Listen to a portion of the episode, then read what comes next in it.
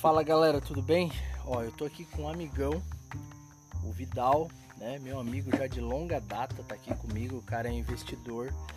E o objetivo da gente fazer essa, essa gravação aqui, esse primeiro podcast, é trazer uma clareza aí para vocês sobre investimento. Eu vejo que muitas pessoas me perguntam sobre investimento e tal, e, e, e isso tem, tem, sido algo é, bem, bem encorajador da parte do Vidal. A gente tem trocado algumas ideias, a gente vai bater um papo bem tranquilo aqui, tá? Sem corte, sem edição. E eu vou fazer algumas perguntas pro Vidal.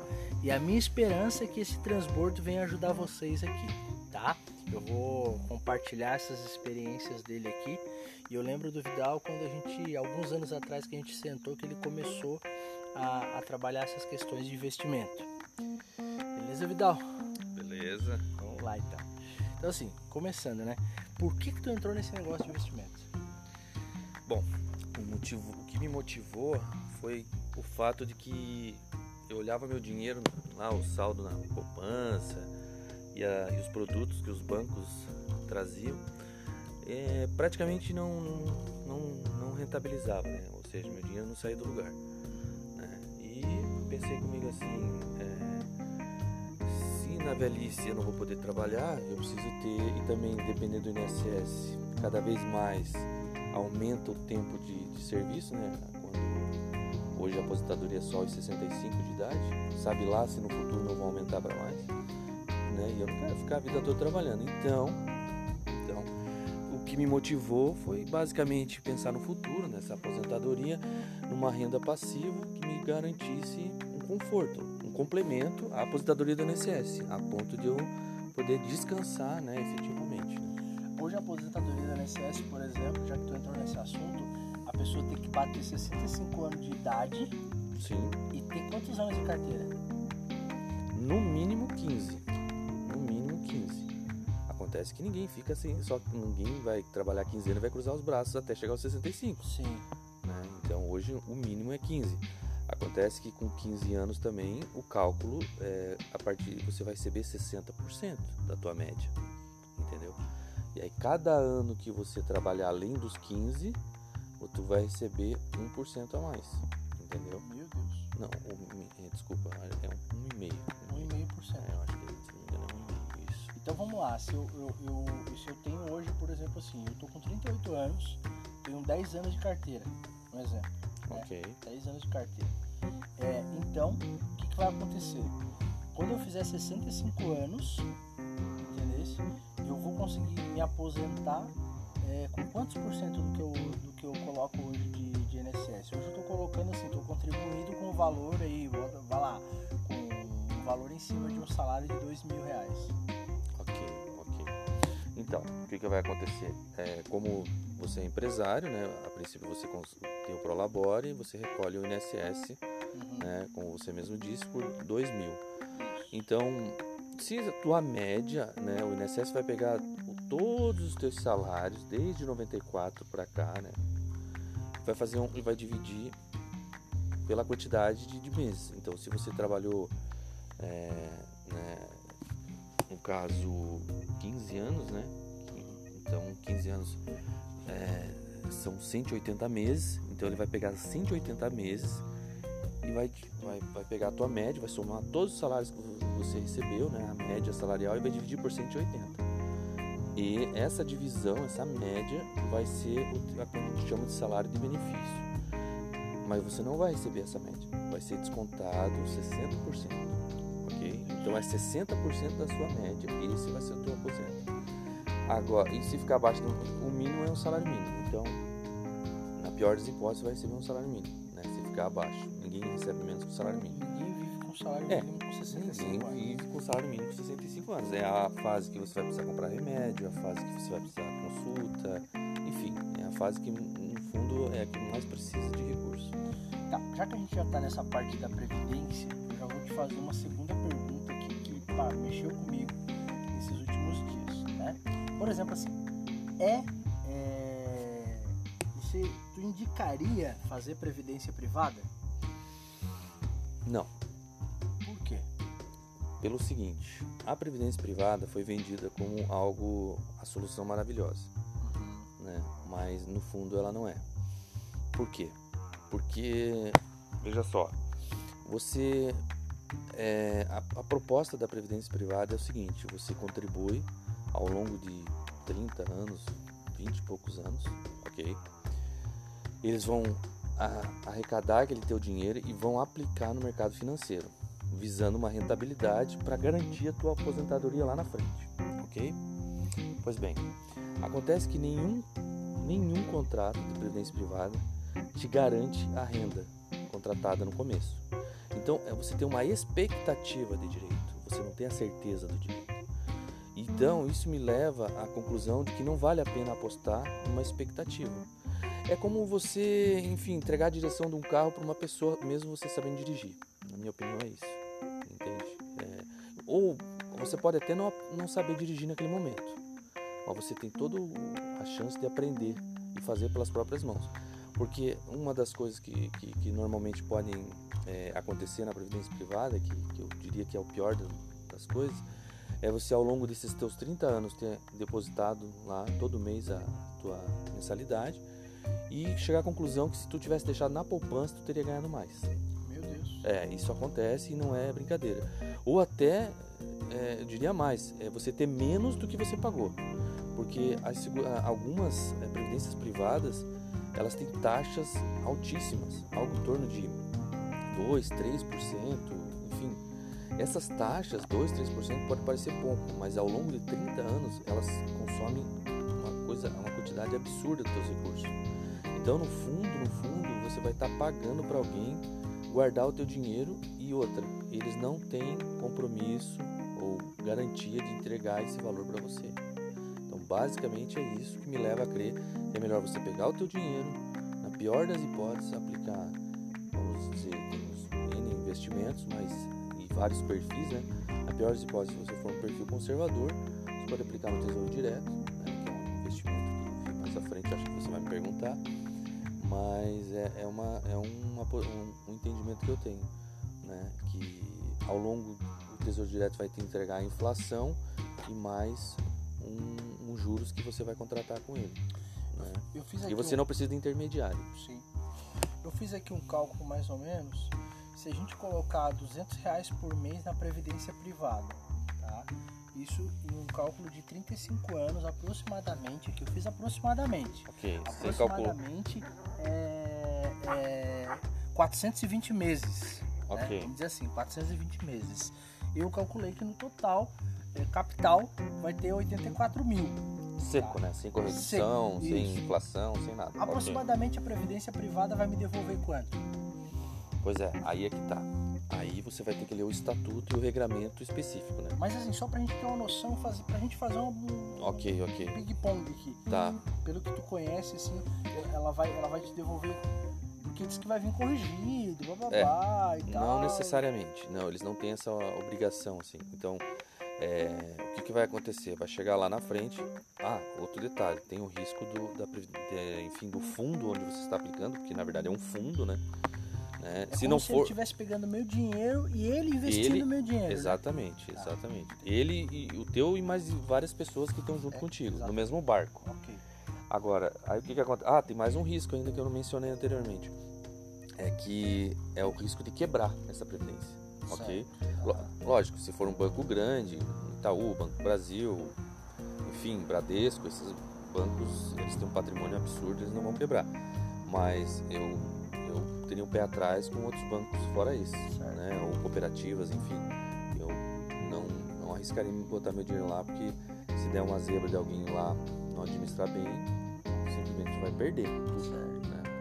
Ou vai perder boa parte. Mas voltando à tua pergunta... Quanto que eu vou ter de patrimônio? Quanto que eu vou ah, ter de dinheiro? Quanto okay. que isso vai me render? Então, então, basicamente vai funcionar da seguinte maneira, né? É, a fórmula de quanto você vai receber varia de um, para outro de previdência privada. Então não, eu não posso dizer, não posso cravar que vai ser para todo mundo Só vai ser igual. Uma, Mas um basicamente vai ser o seguinte, eles vão pegar aquele o, esse valor todo que você aportou ao longo desses 30 anos, vão é, ele vai ter feito um, um vai, enfim, vai estar tá lá um valor X, no caso 84, mas com certeza vai ter um pouco, vai ter mais. E vão dividir pelo número de, de meses seria a expectativa tua de vida. Normalmente é esse o cálculo que se faz.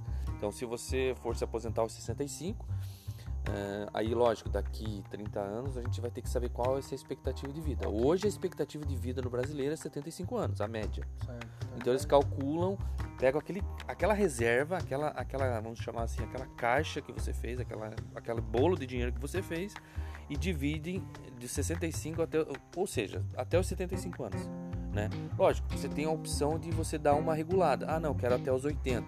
Aí ele diminui a parcela, obviamente, né? e se estende um pouco mais o prazo. Né? Você vai receber. Eu arrancar, ah, também receber tudo de uma vez só também. Tem essa opção, mas nem, não é tão vantajosa às vezes por conta da, do imposto de renda, que pode pegar e tem que descontar. E, ah, é, tem mais esse detalhe também. A Previdência Privada tem imposto de renda, né? É que tem duas metodologias de imposto de renda. Tem a metodologia que a gente chama de regressiva, e tem a metodologia tradicional, que é aquela tabela tradicional que a gente conhece, que é mais com 7,5 e por aí vai, que é a tabela. Né? Agora, para o pessoal entender, eu fiz um cálculo de 35 anos. Então, estou falando aqui em 2055, uhum. eu tiraria essa grana corrigida, sei lá, estourando aí 100 mil, como botar 84, não sei Sim, sim, arredondando é. e tal. Se eu pegasse esse mesmo cálculo e fizesse outro tipo de investimento. Por exemplo, Tesouro Direto 2055. Ok. Bom. É... Só para o pessoal entender, assim, não é nada certo, porque assim, a gente está falando aqui, ó. Tá, tá falando nem... de cenário econômico, de inflação, PCA, essas coisas que vão mudar. Exato. só para as pessoas terem clareza na decisão de se vão fazer ou não uma previdência privada. Ok, ok. Então, é, com certeza você vai ter mais dinheiro do que você vai aplicar na previdência privada, não há dúvida disso. Por quê? Ao longo, porque você vai pegar esse, é, é esse investimento para 2055, você vai fazendo aportes regulares. Então, todo mês você vai aplicar. Todo mês eu estou botando 200. 200, ok. O que, que, vai acontecer? Você vai fazer um preço médio, né? Porque o Tesouro Direto, ele varia também, ele tem uma variação, né? ele tem uma amplitude ali. Então hoje você compra ele a uma taxa, né? É, porque o Tesouro Direto basicamente funciona o seguinte: é a inflação, no caso o índice é o IPCA atual, atualmente, mais uma taxa contratada. Né? No momento agora, se eu não me engano, o Tesouro 55 para 2055 tá 4 e alguma coisa, 4,15, é, 4,10, alguma coisa assim. Então, 4% ao ano mais a inflação. Então, assim, ó, é, é um investimento interessante porque é o seguinte, um dos grandes objetivos de você investir o teu dinheiro é se proteger da inflação. Porque, embora você ache que, que ela não exista ou não perceba, no fundo a gente se percebe. Ela é, ela, ela devagarzinho ela vai comendo o nosso dinheiro, enfim, a nossa renda e tal. Mas ela, ela é sorrateira, então ela, ela faz o serviço dela bem devagar e, quando tu vê, é, ah, enfim, você tem menos do que você tinha, né? Os 100 reais que você tinha já não compra as mesmas coisas. Ok, então, então imagine o seguinte, você, se você contratar um tesouro direto na casa aí dos 4,10, 4,10, então você vai ter a inflação garantida, você vai ter 4,10 acima da inflação. Então, se a inflação for a 10%, né, o que a gente não espera, mas já chegou a 10%, então o teu, o teu rendimento vai ser 14,10%. É, Anual. Entende? Anual, exato. Então, automaticamente, o, você vai receber mais. Porque, embora também, se a inflação for a 10, automaticamente o teu dinheiro também, em tese, vai estar vai tá desvalorizando. Mas é, você vai estar sempre protegido da inflação. A inflação ela não vai corroer o teu dinheiro justamente porque ela está embutida nesse investimento. Então, ela, é, é inflação mais 4,10 de juros. Então, esses juros, esse 4,10 é um crescimento real, né? é algo que vai aumentar o teu patrimônio. E ao longo de 30 e poucos anos, isso aí dá, um, uma, dá uma quantia razoável. Eu diria que dá para ficar um bom tempo aposentado. Eu queria encorajar vocês para que vocês fizessem esse cálculo. Nós não vamos entregar para vocês aqui, mas com essas informações vocês fizessem esse cálculo para que vocês percebessem quanto que mais ou menos vai dar, quanto que daria se fosse nesse cenário de, de quanto está o IPCA e quanto que vai dar, né? Se fosse nesse cenário que o Vidal tá falando aqui, que no caso 10% mais 4,5%, 14,5%. E olha só, é, é, ô Vidal, uma pessoa, por exemplo, assim, é, que ganha lá um salário base de dois mil reais, tem condição de ser um investidor? Tem, tem. Devagarzinho tem. Primeira coisa, o cara tem que ajustar as contas dele, né? Tem que ver, como nós estávamos conversando aqui antes, né? Ele tem que cortar a despesa, né? E despesa igual unha. Quando tu vê cresceu, tem que cortar. Tem que cortar, tem que cortar. E, e ter uma vida, assim, não diria franciscana, mas tentar viver o mínimo né, necessário. Ter uma vida confortável, logicamente, né? Ninguém quer passar trabalho, mas é, há pessoas que, que não conseguem, é, muitas vezes, é, como é que eu vou explicar? Não, não descansa enquanto o salário não acabar naquele mês. Ou seja, você tem que ter a consciência que, no fundo, o que vai fazer a diferença na tua previdência, enfim, o teu investimento, qual for, que antes da taxa, o que mais manda é o aporte. Então, assim, não adianta ter uma taxa é, absurda se eu não botar dinheiro lá. Não botar todo mês. É, se eu não botar todo mês, ou não botar uma, uma quantia um pouquinho maior, né? Tentar ir crescendo, fazer esse bolo crescer. Crescer. Porque é, o que manda mesmo, a gente, se você fizer N estudos, N simulações, tu vai ver que não, não adianta eu ter uma taxa de 10, 15% de rentabilidade e meu eu investir 100 reais. Se eu investir mil reais, uma, uma taxa pela metade, o meu, meu rendimento vai ser muito maior. Entende? Então, é, é o aporte está nisso. Então, se o sujeito ganha 2 mil, ele tem que fazer de tudo para economizar. Aí, ele economizando, ele pega esse valor e investe. E aí, o fruto desse investimento, ele reinveste. Entende? A gente chama de juros compostos. Juros compostos, que é uma outra. Albert Einstein disse que é a oitava maravilha do mundo, os juros compostos. E, por exemplo, uma pessoa que nessa faixa de salário, ela começaria como? Na prática, assim, hoje, hoje, o cara tem uma graninha lá, sobrou lá um duzentão lá, uhum. né, o dinheiro dele, ele, ele bota onde isso hoje? Bom, eu diria para ele o seguinte, para ele abrir a conta numa corretora, né, hoje em dia isso aí tá muito fácil, né? Uh, e começar Clear, XP, uh, Rico, agora está com taxa zero também. Assim, até nos bancos tradicionais também tem, só que os bancos tradicionais eles tendem a dificultar muito o acesso, você conversa com o gerente, enfim, o teu gerente, o gerente muitas vezes não sabe disso, dessas coisas. Não é que ele não sabe, ele até sabe, mas o banco não quer que ele entregue essa informação, porque não é vantagem para o banco que você saiba, tenha esse conhecimento entende? Então, eu diria hoje, assim, a Clear é uma, uma, uma corretora fácil de fazer inscrição, né? o cadastro, enfim, abrir a conta, a, a, própria XP também, né? Mas, enfim, tem N, N corretoras, as mais conhecidas são essa, a Clear, XP, é, a Rico, a...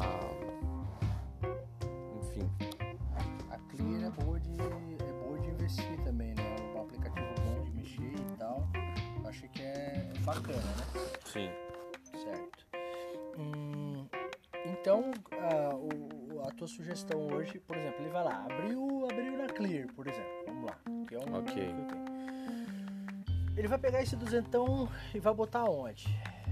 Então, é assim. Uh, lógico, é, é interessante é, ao longo do tempo o investidor obter conhecimento ok?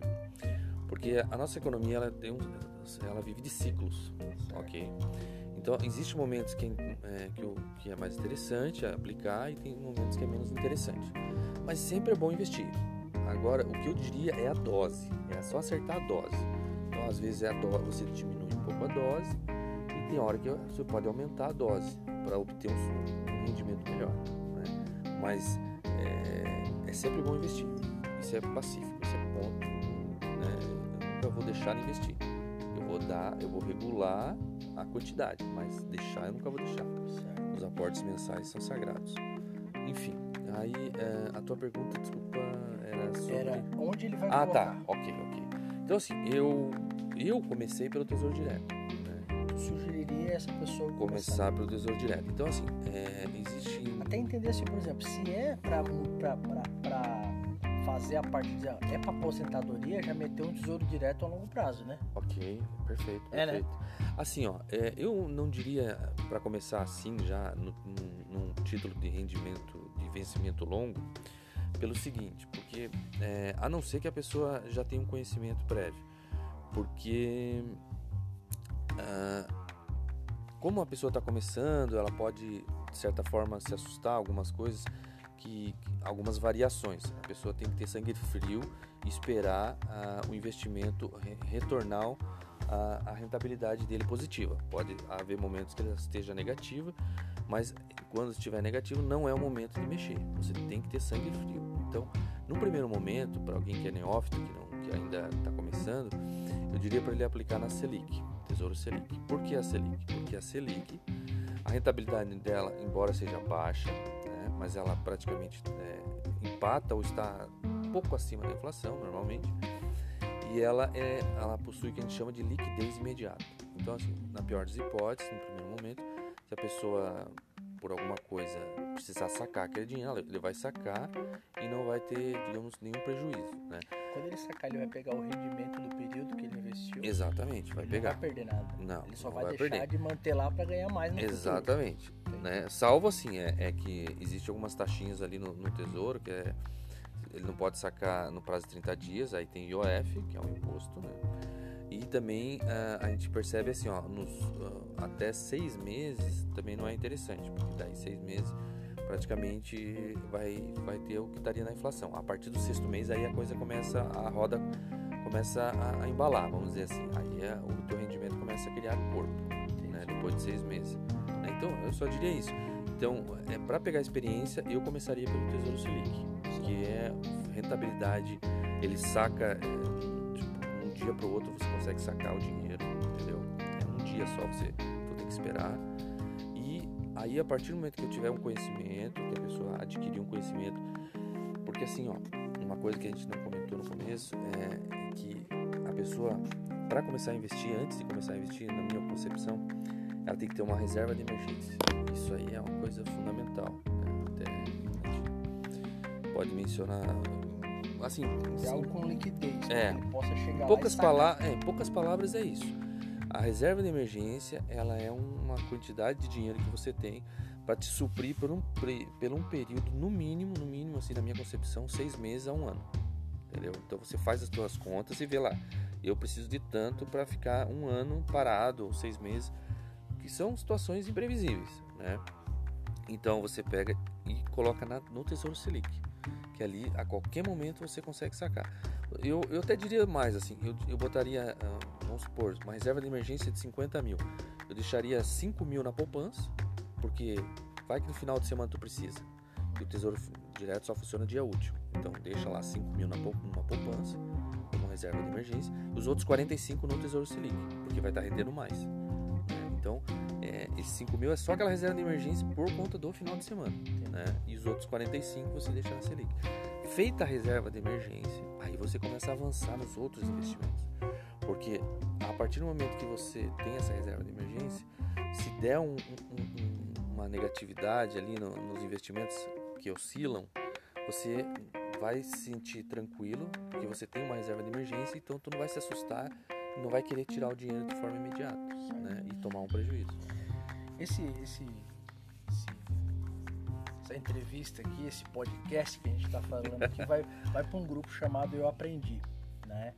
O objetivo é ensinar as pessoas, o Vidal, e encorajar elas, porque as pessoas têm muito medo, as pessoas são bloqueadas por falta de informação, Sim. por às vezes, sei lá. Vivemos a era da informação, É, conhecimento é poder. Isso, e o pessoal, assim, às vezes não consegue entender os vídeos e as coisas que as pessoas vão passando, os investidores. Às vezes, às vezes o pessoal, a gente comentou um dia que eu e tu aqui em casa, o pessoal fala, fala, fala, fala, fala, pra, quando fala de investimento não fala nada. É, não diz nada. Não diz final nada, não fala as coisas práticas, sabe? Então o nosso objetivo é esse, é, é fazer com que as pessoas saiam desse, desse áudio aqui e entrem lá, abram uma conta, quanto é que eu tenho sobrando aqui? 50 reais? Eu vou conseguir botar 50 reais. Sim. Eu acho que as pessoas têm que aprender a ter uma mente investidora.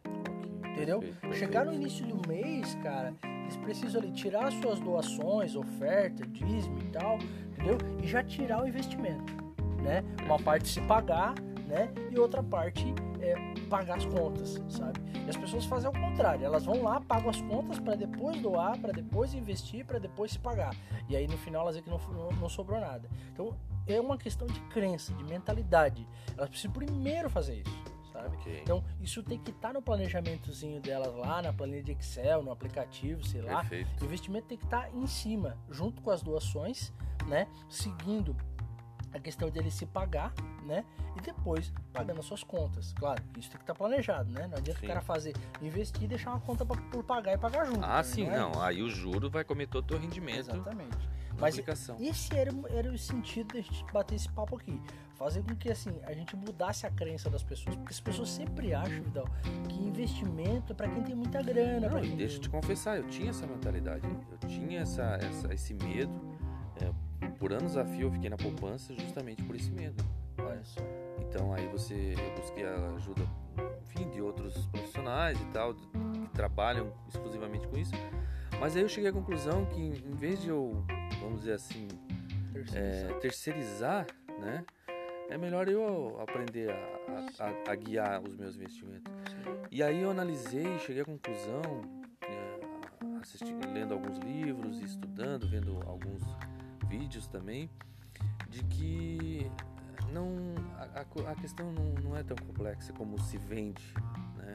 Como muito se propaga, né? Que ações, bolsa de valores tesouro direto, isso aí é tudo muito complexo e tal. Não é complexo, não é, é são coisas simples que, dá, que dá para aprender, lógico, demora um tempo e tal, mas tudo é uma questão de plantação e colheita nessa vida. Então, se resume a isso. Se você está afim de colher uma renda passiva lá na frente, ou seja, eu, eu, eu brinco assim, ó, eu ganho dinheiro dormindo. Eu tô dormindo e tô ganhando dinheiro. Quando eu olho, opa, olha só, ganhei mais dinheiro, né? E o dinheiro tá trabalhando por mim, né? Porque eu não vou ter a vida toda para trabalhar. Então eu tenho que ter, o dinheiro tem que trabalhar por mim, né? Então eu acho que é, é uma das coisas que eu, que eu acho legal é isso, é saber que enquanto eu durmo, o, o, o meu, o meu dinheiro tá trabalhando por mim. Né? Então, Vidal, eu quero te agradecer né, pela- pelo, teu, pelo teu transbordo aí, por tu compartilhar o teu conhecimento. E a gente conclui aqui esse podcast né, com essa frase que vai botar a gente em crise. Né? Ganhe dinheiro dormindo. Sabe? Isso aí, isso aí, cara, mexeu comigo agora, entendeu? E, e com certeza vai mexer com a galera que ouvir esse podcast. Quero te agradecer.